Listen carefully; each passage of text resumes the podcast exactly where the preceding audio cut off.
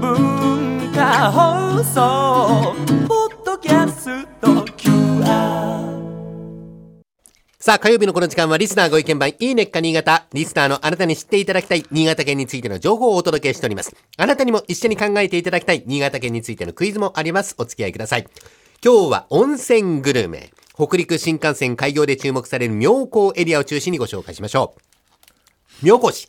新潟県の南西部に位置して長野県に隣り合わせの地域ですね。自然に恵まれていて、妙高高原でのキャンプやゴルフ、ランニングなどのアクティビティ、それから今がシーズンのスキーの絶好の場所になっております。豊富な積雪量と雪質の良さ、海外から訪れたスキーヤーやスノーボーダーからビッグスノーと称賛されておりまして、国内外問わず多くの観光客に来ていただいております。で、妙高市。え自然環境もさることながら温泉資源にも恵まれている地域なんですね。えそういう特徴から妙高高原温泉郷はえ七五三の湯と呼ばれてもおります。七五三。7つの温泉、5つの泉質、3つの湯色、湯の色と。えー多彩な温泉が集まっている全国でも珍しい地域なんですね。江戸時代から続く赤倉温泉、硫酸塩泉と炭酸水素塩泉によって切り傷、火傷などにも効果があって、肌美人の湯、傷の湯としても評判です。いいね、温泉。ね乳白色の燕温泉。標高1150メートルに位置する秘湯です。妙高高原登山道の脇にありまして、絶好のロケーションで温泉が楽しめます。妙高高原ね。はい。泉質は硫酸塩泉と炭酸水素塩泉に加えて、硫黄泉を含んでいるので、トリプル美人湯とも呼ばれております。で、温泉郷の中では最古の石温泉。これは弘法大師が発見したと言い伝えられていて、赤褐色の湯色を持ってるんですね。鉄分と塩分を含んでいて、体の芯から温まって湯冷めしにくいので、温まりの湯とも呼ばれております。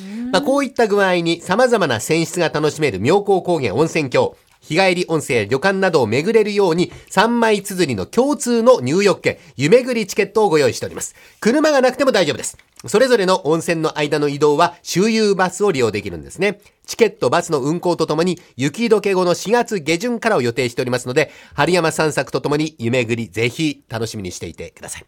スキーに温泉と言いますと最後はグルメ。妙高と言いますとこの時期は豚汁が有名なんですね。妙高を中心とした上越地域では豚汁好きの人が多いのか、子供のスポーツ行事や地域のイベントでは保護者が豚汁を作ると言います。妙高市内では豚汁専門店や一般食堂で豚汁定食、そしてなんと豚汁ラーメンが提供されております。豚汁ラーメン。その名の通り、豚汁に中華麺を入れたラーメンでして、寒い冬、定番メニューの一つであった豚汁定食は体が温まると好評だったので、新しいメニューを考えるときに、この豚汁ラーメンができて大好評と言われております。今日は、妙高市の豚汁専門店の立花さんから、豚汁のお取り寄せ、スタジオに準備しておりまして、召し上がっていただいておりますけれども、はいはい温まりますね。甘くてね。ねえ。あー美味しいあの、豚肉の、その、いい油がよく出ておりますね。玉ねぎとね。玉ねぎの甘そうか、みがすごい。玉ねぎの甘さなのかもしれないですね。え今日はお知らせがあります。豚汁専門店の立花さんの監修する妙高豚汁ラーメン、エースコックからカップラーメンとして3月16日からいよいよ発売です。はい新潟県を中心とした販売店で買うこともできますが、関東でも販売したいというお店の方、ぜひエースコックへお問い合わせください。お願いします。で、今日は妙高豚汁ラーメン1ケース12個入りをリスナー3名様に差し上げます。メールもしくは完成はがきにおところ、お名前、前お年、性別、このコーナー、いいねか新潟の感想、新潟からお取り寄せしたいものをお書き添えの上ご応募ください。宛先はメールの方は、ゴールデンアットマーク、JOQR.net、GOLDEN アットマーク、JOQR.net、おはがきの方は、郵便番号105-8000に文化放送、大竹誠ゴールデンラジオ、いいねか新潟豚汁ラーメンの係です。郵便番号105-8000に文化放送、大竹誠ゴールデンラジオ、いいねか新潟豚汁ラーメンの係。おところ、お名前、お年、性別、このコーナー、いいねっか新潟の感想、新潟からお取り寄せしたいものをお書き添えの上ご応募ください。2月22日、日曜日まで到着分有効です。たくさんのご応募お待ちしております。ではクイズです。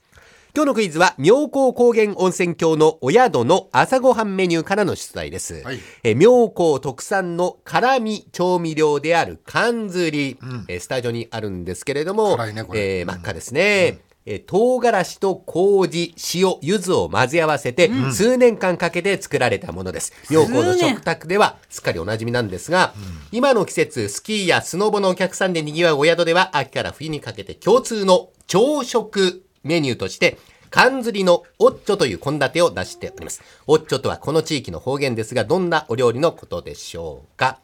朝食メニュー、共通の朝食メニューですね。はい、えー相当辛いですから、これを、が入ってると、まあ、体がポカポカと温まるであろうということですが、真鍋さん。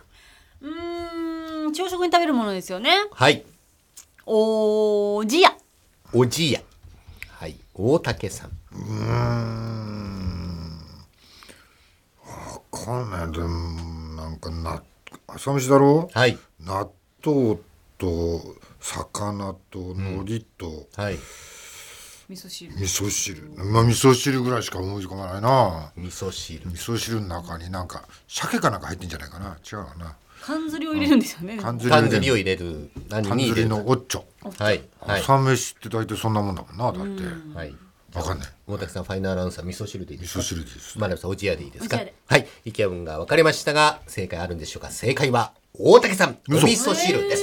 えー大根や長ネギなど冬の根菜がたっぷり入ったお味噌汁に唐辛子がピリリと効いた缶汁を溶いて食べるんですね溶くん寒い冬の朝、冷えた体を芯から温めてくれるこの土地ならではの食べ方。いよいよ来月14日に開通が迫ってきました北陸新幹線上越妙高という駅が生まれまして関東地方からのアクセスもぐっと便利になります。ぜひこの春足を伸ばしてみてください。はい今週は温泉グルメご紹介しました。来週以降もこの時間は新潟県の情報をお伝えしていきます。楽しみにしていてください。このいいねっか新潟のコーナー、文化放送のホームページにて、ポッドキャスト配信されております。ぜひお聞きいただいて、新潟県について詳しくなってください。この時間はリスナーご意見番いいねか新潟お届けしました。